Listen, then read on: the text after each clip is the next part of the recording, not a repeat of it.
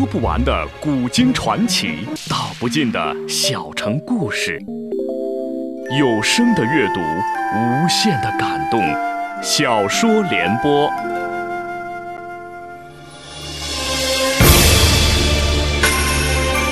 宋哲宗年幼登基，高太后垂帘听政。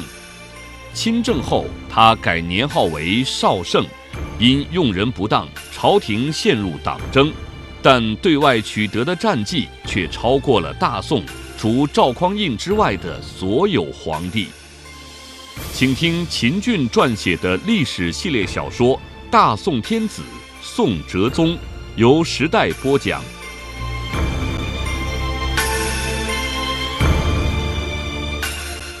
哲宗道了一声走，二人一前一后出了皇宫，来到相国寺后街。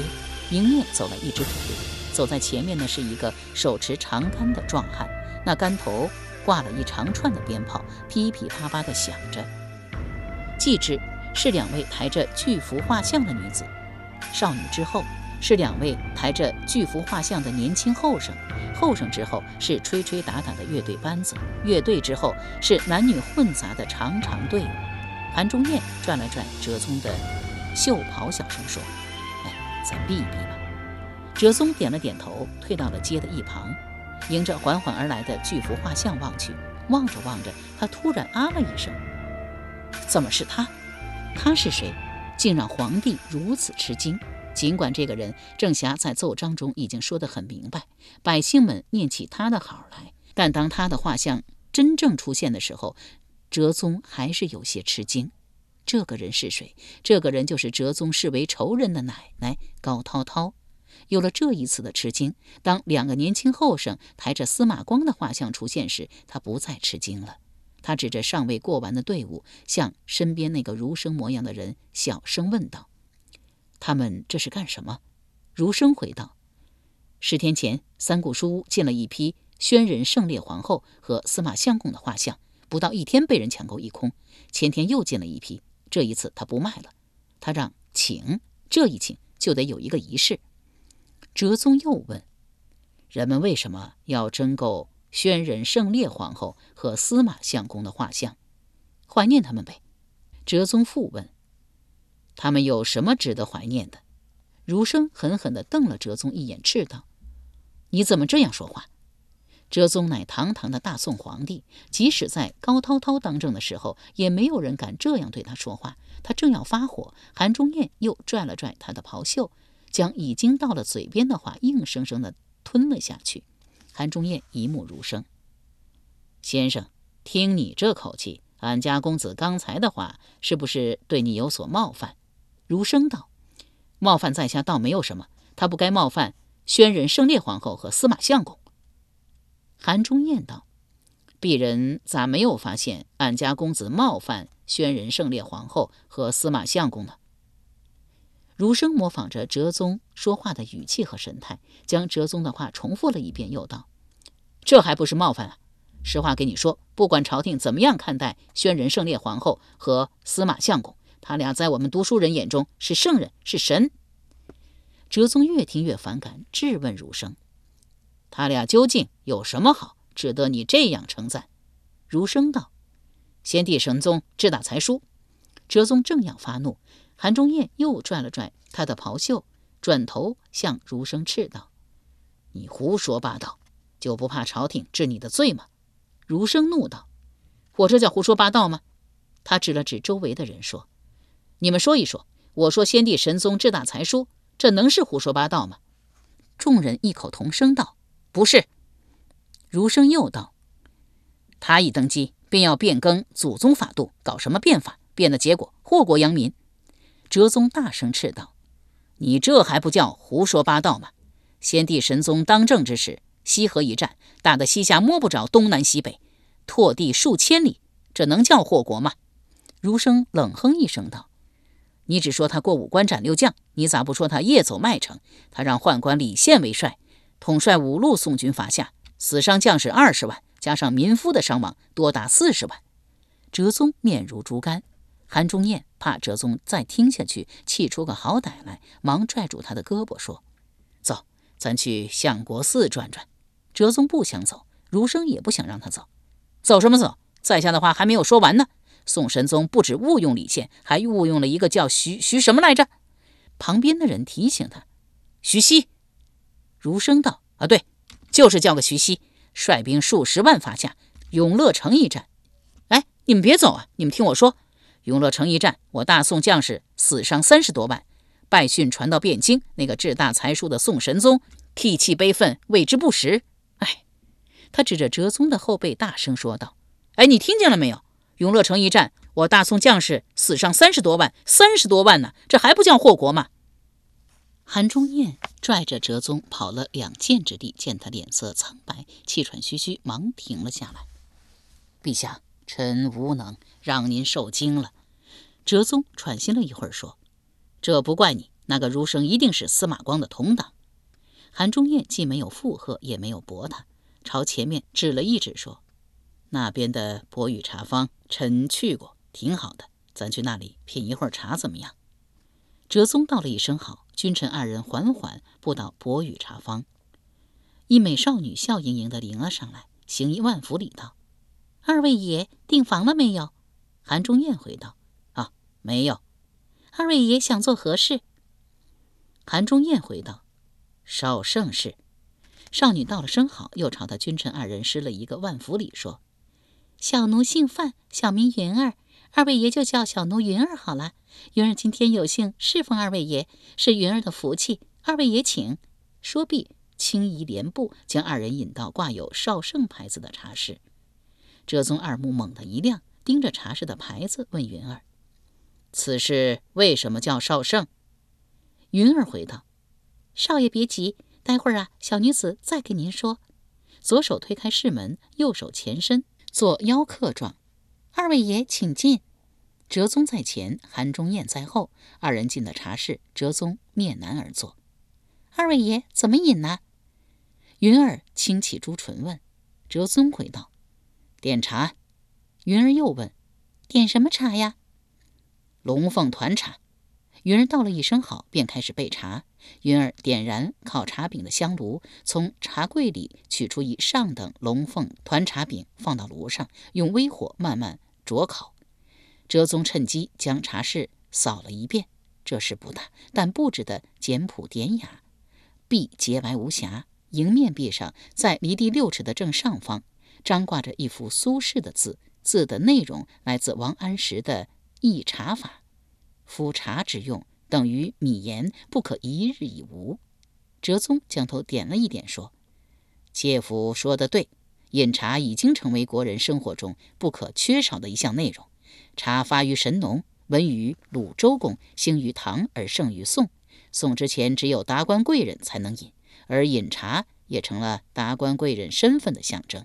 到了宋，茶才走进了千家万户，不止达官贵人可以饮。”贩夫走卒也可以饮，何也？这不是因为国人富了。国人为什么富？还不是因为诸先帝治国有方。可是，一些人大睁着两眼说瞎话，否定先帝，否定先帝殚精竭虑实行了十五年的新法。你说可恼不可恼？韩忠彦轻咳一声，又朝云儿努了努嘴。哲宗自知失言，忙将张开的口合住。云儿。韩忠燕朝哲宗指了指，问道：“他刚才说的什么？”云儿将头轻轻摇了一摇，盈盈一笑，回道：“小女子刚才正在研茶，没有听见。”哲宗长出了一口气，道：“小娘子，咱还接着刚才的话说，你们这个茶室为什么叫少盛啊？”云儿道：“这事说来话长，待小女子将茶调好，你们饮的时候，小女子仔细给你们说，可好？”哲宗道了一声好，心无旁骛地看他调茶。他先是将碾碎的龙凤团茶置于杯中，又以釜浇水，待水微沸出样时，冲入碗中，再用五筅拼命搅打，待茶产生丰富的沫浮，分斟两只杯中，一杯捧给哲宗，一杯捧给韩忠彦。哲宗端起茶杯，轻轻啜了两口，道。嗯，好茶，好茶呀！云儿道：“小女子调茶的本领不及俺们茶博士十分之一。她调出来的茶那才叫好呢。但今天客人太多，不少人还有预约过，他正在别的茶室忙。二位爷如果想饮他调的茶，小女子这就去找他，看他能不能挤出点时间来。哲宗道：“谢谢小娘子，你调的茶已经不错了，你就继续调吧。”云儿又道了一声谢谢。哲宗道：“老实说，茶朕……”他立马改口道：“啊，我已经喝的差不多了。我这会儿啊，最感兴趣的是这个茶室为什么叫少圣。”云儿道：“这得从俺们。”任掌柜说起，俺们任掌柜原本也是一个做官的。西宁变法期间，他供职于三司。三司二位知道不？哲宗道：“啊，知道，不就是负责盐铁、度支和户部的那个衙门吗？”云儿道：“就是这个衙门。俺们任掌柜当时就是在搞度支。据他说，西宁变法之前，朝廷穷得叮当响，常常寅吃卯粮。”西宁变法不到二年，朝廷不止补齐了所欠官员的俸禄，还略有结余。三年后，府库里堆满了钱。正因为有了钱，才有了王绍开边，拓地一千二百里。不幸神宗驾崩，少年天子登上龙位，司马光得以执掌朝政，把新党全打趴了。俺们任掌柜愤而辞官，回到家乡待了几年，直到少年天子亲政，恢复新法，他才回到汴京。开了这么一个茶坊，每个诗的名字都与新法有关，什么绍圣啊、西宁啊、杨府啊、穆淳啊等等。哲宗越听越高兴，对云儿说：“你们任掌柜呢？本公子想见见他。”云儿道：“他正在和几位朋友商议茶室改名之事呢。”哲宗道：“这些茶室的名字不是挺好吗？改什么呀？”他说：“这些茶室的名字遭人恨，妨碍了他的生意。”哲宗道：“哦，怎么个遭人恨？俺说不清。”哲宗道：“你既然说不清，那叫你们掌柜来吧。”云儿道了一声好，刚一抬脚，韩忠彦喊道：“啊，请等一等！”云儿立马将抬起的脚收了回来。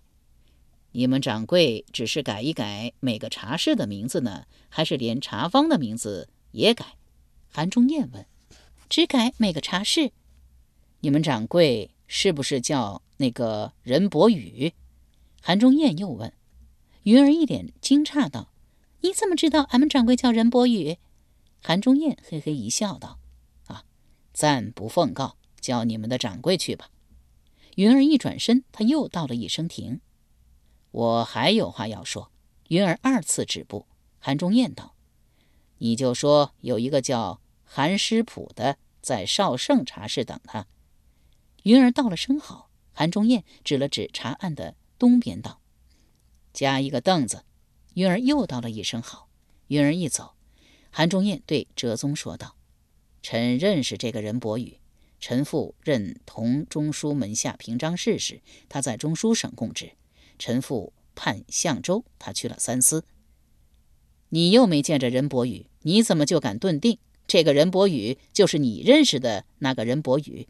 韩忠彦道：“任伯宇去三司不到二年，先帝神宗开始变法，他表现得很积极，把长子改名为西宁，二子改名为杨府，三子改名为穆纯。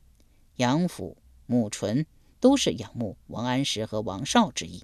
而这个茶坊的主人不止和臣所认识的任伯宇重名，每个茶室的名字又与新法有关。于是臣便断定。”这个任伯宇就是臣所认识的那个任伯宇。哲宗颔首道：“有道理。”韩忠彦道：“任伯宇对先帝、对新法极有好感，为什么突然要改茶室的名字？陛下不知道想了没有？”哲宗将头轻轻摇了一摇：“其实改名的原因，那小女子刚才已经说了，只是您没有在意罢了。”哲宗道：“那小女子刚才怎么说？”她是不是这样说？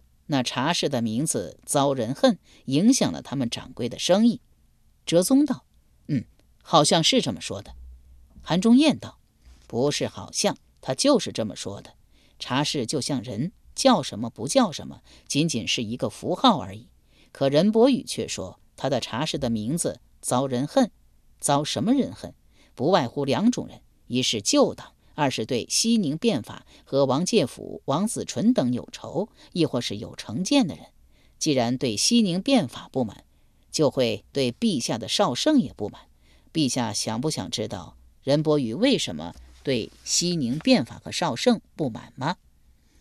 哲宗道：“当然想知道。想知道的话，臣斗胆给您提一个请求。”哲宗道：“说吧，什么请求？”臣这个请求有些犯上，您恕臣无罪，臣方敢言。哲宗道：“朕恕你无罪，你说吧。”咱君臣二人换一下座位。哲宗问：“为什么？”任伯宇认识臣，这您是知道的。他也知道臣如今的官职。他进来一瞅，见臣坐在您的下手，他会怎么想？哲宗道：“他会惊愕。”除了惊愕，任伯宇还会怎么想？韩忠彦又问：“他会觉得朕比你的官大？”“是的，他一定会觉着您比臣的官大。而在满朝文武中，比臣官大的不就是执政、六部尚书和翰林学士吗？而能做到这些官的，没有四十岁有可能吗？而您才多大呀？二十出头。”所以您不会是执政、六部尚书和翰林学士，您是什么呢？不是皇帝就是王爷。他如果把您看作了皇帝和王爷，他就有所顾忌了。他这一顾忌，就不会给您说实话了。为了得到他的实话，咱俩就得换一下座位。他噌的一声站了起来，对着哲宗大躬作揖道：“臣的话对陛下多有不公，死罪，死罪。”哲宗道：“别打工作揖了，是朕让情说的，何罪之有？”他一边说，一边站了起来，走向韩忠彦的座位，一屁股坐了下去。韩忠彦朝哲宗刚才的座椅拜了三拜，方才坐下。由时代播讲的秦俊历史系列小说《大宋天子·宋哲宗》正在播出。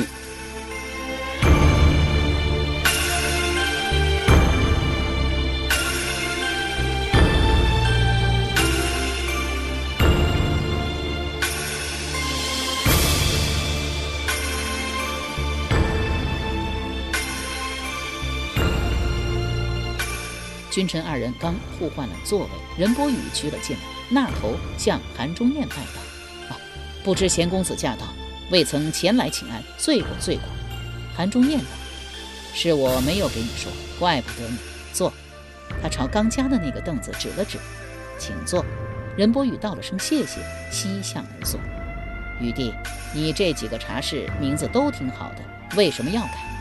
任伯宇长叹一声道：“哎，说起来话长。”这几个茶室的名字无一不与西宁变法有关，这名字全是我自己起的。我也曾为这几个名字自豪了几年。最近我才发现，这几个茶室的名字取得不大好。韩忠彦道：“何以见得？就说咱们做的这个绍圣吧。我不说，您也知道，绍圣曾是当今天子的年号。所谓绍圣，就是当今天子向天下人宣告，他要追崇先帝神宗的未竟事业。”先帝神宗的未竟事业是什么？就是西宁变法。对于西宁变法，我不止竭诚拥护，还曾为之奋斗了十几年。我打心眼里认为，西宁变法是一个创举，是一个富国强兵的创举。故而，当宣仁圣烈皇后与司马光等人打着以母改子的旗号，彻底否定新法，我心里很不好受。当今天子亲政之后，来了个绍圣，我很兴奋。每个茶室的名字都与新法有关。不是叫个少圣，便是叫个杨府，要不就是一个木纯。茶坊既是一个供人休闲的地方，又是一个来自全国消息的集散地。交往的人多了，听的消息自然也就多了。这一多，我便对先帝神宗的新法以及当今天子的少圣有了新的看法。他突然将话顿住，指了指哲宗，问道：“哎，这位贵公子是您的什么人呢？”韩忠彦早就料到他会有此疑问，微微一笑，回道。他姓子，名威，是一个太学生，也是我的一个忘年交。哲宗心中暗自喜道：“紫薇好，皇帝一般都是上天的紫微星。我原以为他会胡乱给我编个名字，看来他早已胸有成竹了。这个名字好，好极了。”任伯宇也没多想，朝哲宗拱了拱手道：“啊，失敬了。”哲宗也朝他拱了拱手道：“不必客气。我对先帝神宗的新法以及当今天子有什么看法呢？”任伯宇自问自答道：“先帝的新法总的来说是一个好法，但也有许多不尽人意之处，比如青苗法。朝廷的本意是在青黄不接的时候，拿出来一部分钱贷给农民，既帮助他们渡荒，又解决了种子。但是这些钱不是白拿，是贷。既然是贷，就得付息。”夏秋两季收了之后，连本带息一并还，息是多少呢？百分之二十，因为分两季操作，实际上每年收的息是百分之四十。俗谚说，利过三分就是贼。青苗法的息竟达到了四分，所以说青苗法不是去救农民，而是去宰农民。所以农民不愿意贷，不愿意贷就强迫。发展到后来，连不是农民、无地可种的城郭户也逼他们贷。又如免役法。它的原则是交钱免役。在西宁变法之前，咱们行的是差役法。未行差役法，把国民按财产多少分为九等，前四等服役，后四等不服役。免役法实行之后，交了钱就可以不服役，去干自己想干的事。朝廷呢，得到了钱，可以拿这些钱去招募那些想当差的人。想当差的都是些什么人？当然是穷人。如此一来，又是穷人多了一条生路。但是在执行的过程走了样，朝廷明文规定要优待士大夫和有功名的，他们可以不出役钱，而士大夫和有功名的人大都是一二等户，这些人的役钱怎么办？分摊到三四等户头上，无疑加重了三四等户和既不是士大夫又没有功名的一二等户的负担。此外，一些官为了邀功，在户口的划分等级上做文章。人家明明是五六等户，非要把人家往三四等户上拉。发展到后来，所有的户都要出一钱，只不过把五等户和五等户以上的户减半而已。再如释义法，他顿了顿道：“要少圣，只能有选择的少，举其善者少。当今天子呢，不分良莠，不分善恶，来了一个全少。”这还不说，以少圣为名，对旧党大打出手。凡旧党人员轻则逐出朝廷，重则流放岭南。然而还要将司马相公开棺曝尸，甚而连宣仁圣烈皇后的封号也要废去，太过分了。当然，当天子这么做，乃是学的宣仁圣烈皇后和司马光。宣仁圣烈皇后和司马光执政的时候，对新党成员也是大打出手。可宣仁圣烈皇后又是学的谁呢？学的是王安石。王安石为了推行新法，凡反对新法，亦或对新法有异议的，一概赶出朝廷，开了一个很坏的头。有志之士，比如范纯仁，曾当面提醒王相，这种做法要不得，这种做法会把朝廷带到党争的泥潭中，拔不出来。可王相不听啊。哎，他顿了顿，继续说道：“这种做法得刹车，否则某一派某一党执了政，就把另一派另一党往死里整，闹哄哄，你方唱罢我方登场，治国可不是唱戏呀，容不得如此胡闹。”乍一听来，任伯宇讲的简直就是郑霞的翻版。哲宗有些烦，几次欲加以制止，一因韩忠彦屡屡以目视他，不让他说话；二因自己如今的身份是一个太学生。若是出面制止，明显不妥。听着听着，他变了，不但不烦，还觉得任伯宇的话都是大实话。一个不在品不在位的老吏，尚且知道对西宁变法以来的人和事进行反思。我作为大宋的掌舵人，却一味的翻旧账，与之相比，实在汗颜呐！唉。韩忠彦见他突然发出一声长叹，暗自思道：这一定是任伯宇的话对他有所触动了。加之请宣仁圣烈皇后和司马光画像的那一幕，他不会不有所思，有所思考。否则，照他以前那个干法，大宋这条船非让他带到泥潭中不可。任伯宇也在想，我的话是不是说的有些多了，引得这位太学生的反感？我觉着这个人不一定是太学生。第一，这个人气宇轩昂，不怒自威。太学生我见得多了，哪有这样的气质？第二。韩忠彦官居崇政殿说书，崇政殿说书是干什么的？是皇帝的老师啊。如果他只是一个太学生，皇帝的老师会陪他一块儿出来饮茶。第三，从韩忠彦的衣着来看，只是一个长随。如果他只是一个普通的太学生，和皇帝的老师一块出来饮茶，敢穿这么靓丽的衣服吗？